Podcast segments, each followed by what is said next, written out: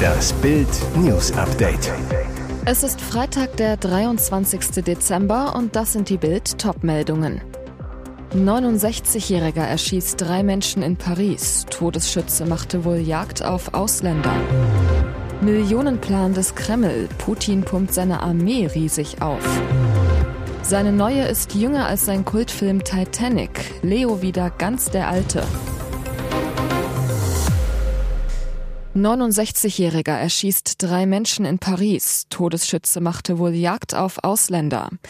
Trauer, Entsetzen und Wut in Paris. Ein mutmaßlich 69-jähriger Mann hatte am Freitag in der Nähe eines kurdischen Kulturzentrums der französischen Hauptstadt sowie in einem nahegelegenen Restaurant wild um sich geschossen. Drei Menschen wurden getötet, drei weitere erlitten Verletzungen. Der Verdächtige konnte festgenommen werden. Nach Angaben einer kurdischen Vereinigung in Frankreich handelt es sich bei den Toten um kurdische Aktivisten, unter ihnen eine junge Frau und ein Musiker.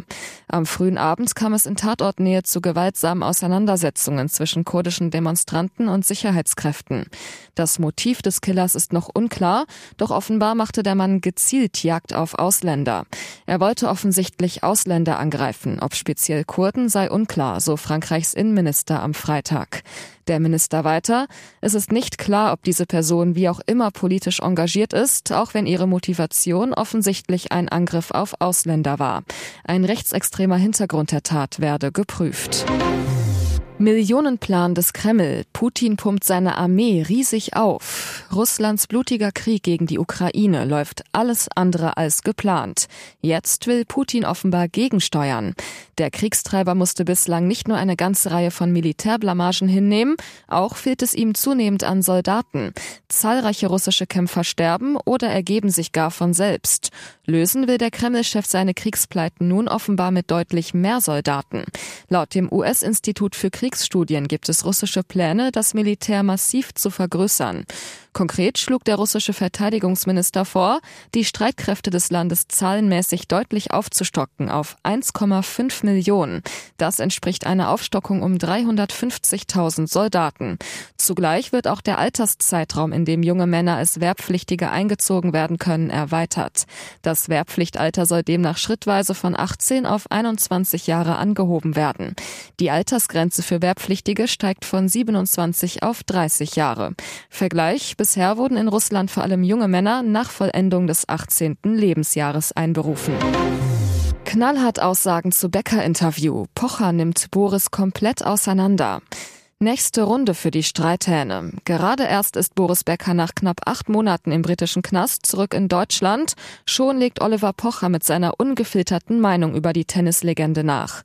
Erst in der letzten Folge des Podcasts Die Pochers, den er gemeinsam mit Ehefrau Amira aufnimmt, schoss der Comedian gegen seinen Erzfeind. Und auch in der aktuellen Folge geht es wieder zentral um eins, Boris Becker. Der Aufhänger, sein tränenreiches Sat1-Interview über seine Knastzeit. Eine halbe Million Euro kassierte Becker laut Bildinformation für sein erstes Interview nach dem Gefängnis.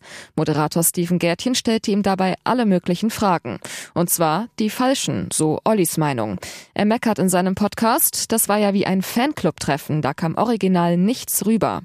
Und das Gelästere geht weiter. Wenn er von der Zeit erzählt, klingt das, als ob so ein Best-of von Gefängnisfilmen erzählt wird. Der hat wirklich die Seifennummer erzählt, dass er Angst hatte, duschen zu gehen.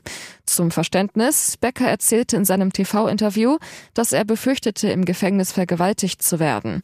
Da haben die vielen Filme, die ich gesehen habe, nicht geholfen, sagte der 55-Jährige. Von wegen, wenn die Seife mal auf dem Boden liegt und dann kommen sie zu dritt auf dich zu. Das ist aber nicht passiert. Seine neue ist jünger als sein Kultfilm Titanic. Leo wieder ganz der Alte.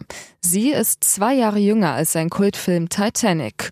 Oscar-Preisträger Leonardo DiCaprio soll nach seinem Blitzflirt mit Model Gigi Hadid eine neue Mieze zum Schnurren bringen. In Hollywood wurde er beim Dinner mit Victoria Lamas gesichtet, Tochter von Actionstar Lorenzo Lamas. Getrennt verließen beide das Lokal, sprangen lachend ins selbe Auto. Das Schauspielsternchen, lange Mähne, Schmollmund, Stupsnase passt perfekt in Leos Beuteschema. Schließlich ist seine schwere Ü25 Allergie in Liebesdingen längst legendär. Im August hatte er sich nach fünf Jahren Beziehung von Model Camila Morone getrennt. Sie war im Juni 25 geworden. Ein DiCapri-K.O., das Victoria erst 2024 trifft. Und jetzt weitere wichtige Meldungen des Tages vom Bild Newsdesk. China-Konzern gibt Skandal zu. TikTok spioniert seine Nutzer aus. Seit Jahren befürchten Politiker, dass TikTok seine Nutzer ausspionieren könnte, wenn es den Interessen des chinesischen Konzerns nützt. Jetzt ist aus der Furcht ein Fakt geworden. TikTok hat in den USA drei Journalisten bespitzelt, die kritisch über das soziale Netzwerk berichtet haben. Der Mutterkonzern ByteDance hat den Skandal zugegeben und drei Mitarbeiter gefeuert. Die Angestellten verschafften sich im Oktober von China aus Zugang zu den IP-Adressen und anderen Daten der Forbes Reporter, wie das Magazin berichtet. Auch Personen, die mit den Journalisten zu tun hatten, sollen betroffen sein. Auch Facebook hatte in der Vergangenheit die Standorte von Journalisten anhand ihrer IP-Adresse ausspioniert. Allerdings ist der Skandal bei TikTok viel gefährlicher, denn der Konzern ist eng mit der chinesischen Diktatur vernetzt. In der Praxis sieht das so aus, Videos, in denen über das Massaker am Platz des himmlischen Friedens von 1989 oder die Unabhängigkeit Tibets gesprochen wird, sind von TikTok zensiert worden. Während der Proteste in Hongkong gegen das brutale Peking-Regime ergab der Suchbegriff Hongkong auf TikTok vor allem harmonische Videos über Essen und Musik, berichtete die Washington Post. Und das sind nur zwei von zahlreichen Beispielen aus den vergangenen Jahren.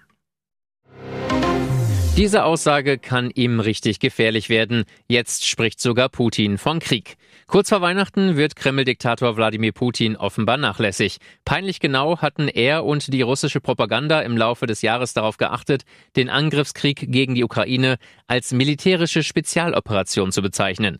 Mit Schlagworten wie Entnazifizierung oder Demilitarisierung rechtfertigte er gegenüber dem Westen und der eigenen Bevölkerung den Überfall und die geplante Annexion ostukrainischer Gebiete. Doch jetzt rückt Putin überraschenderweise von seinem Wording ab und nennt seinen Krieg plötzlich das, was er ist, Krieg. Bei einer improvisierten Pressekonferenz erklärte der Moskauer Tyrann, unser Ziel ist es nicht, das Schwungrad des militärischen Konflikts weiterzudrehen, sondern den Krieg zu beenden. Damit spricht Putin zum allerersten Mal seit dem 24. Februar von Krieg und das kann ihm richtig gefährlich werden.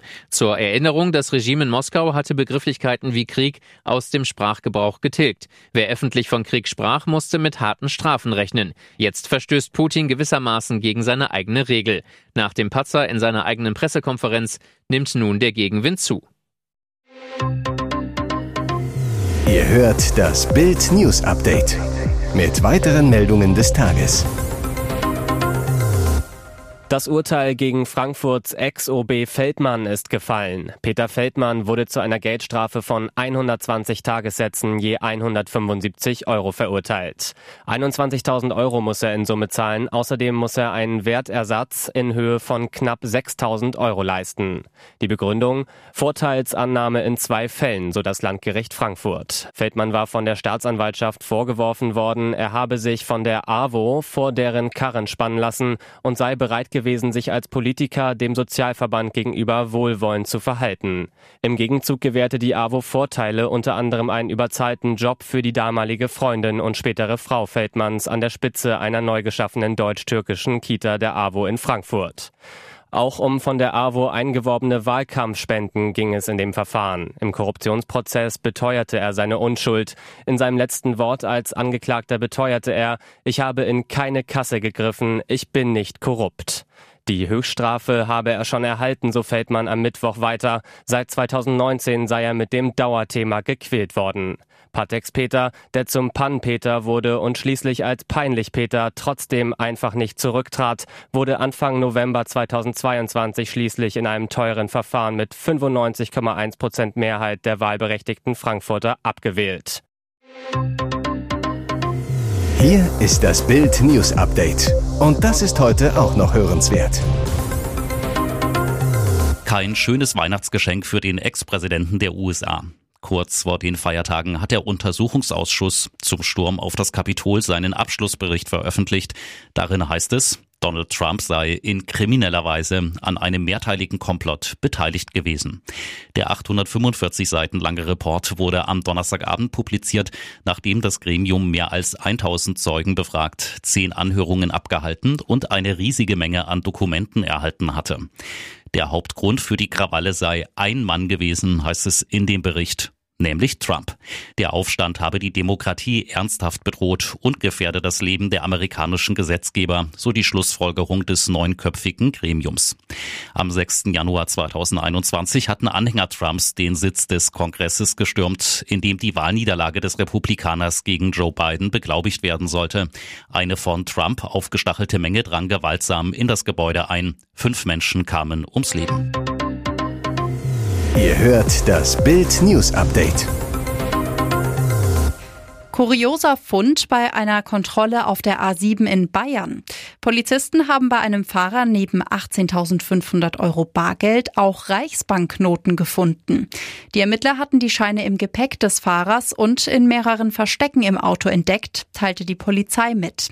Da der Fahrer nicht nachweisen konnte, woher die Scheine kamen und dass sie ihm gehörten, ermittelt die Staatsanwaltschaft nun. Der Verdacht Geldwäsche. Teil der Ermittlungen ist auch die Frage, wie viel die mehr als 100 Reichsbanknoten heute noch wert sind. Unter Umständen könne man damit in Sammlerkreisen höhere Beträge erzielen, hieß es von der Polizei. Bei den Banknoten scheint es sich um sogenannte Goldmark der deutschen Währung im Kaiserreich vor dem Ersten Weltkrieg zu handeln. Sie galt als relativ wertstabil, da sie an Goldeinlagen gekoppelt war. Sie wurde auch nach dem Krieg weiter gedruckt und später von der Reichsmark abgelöst.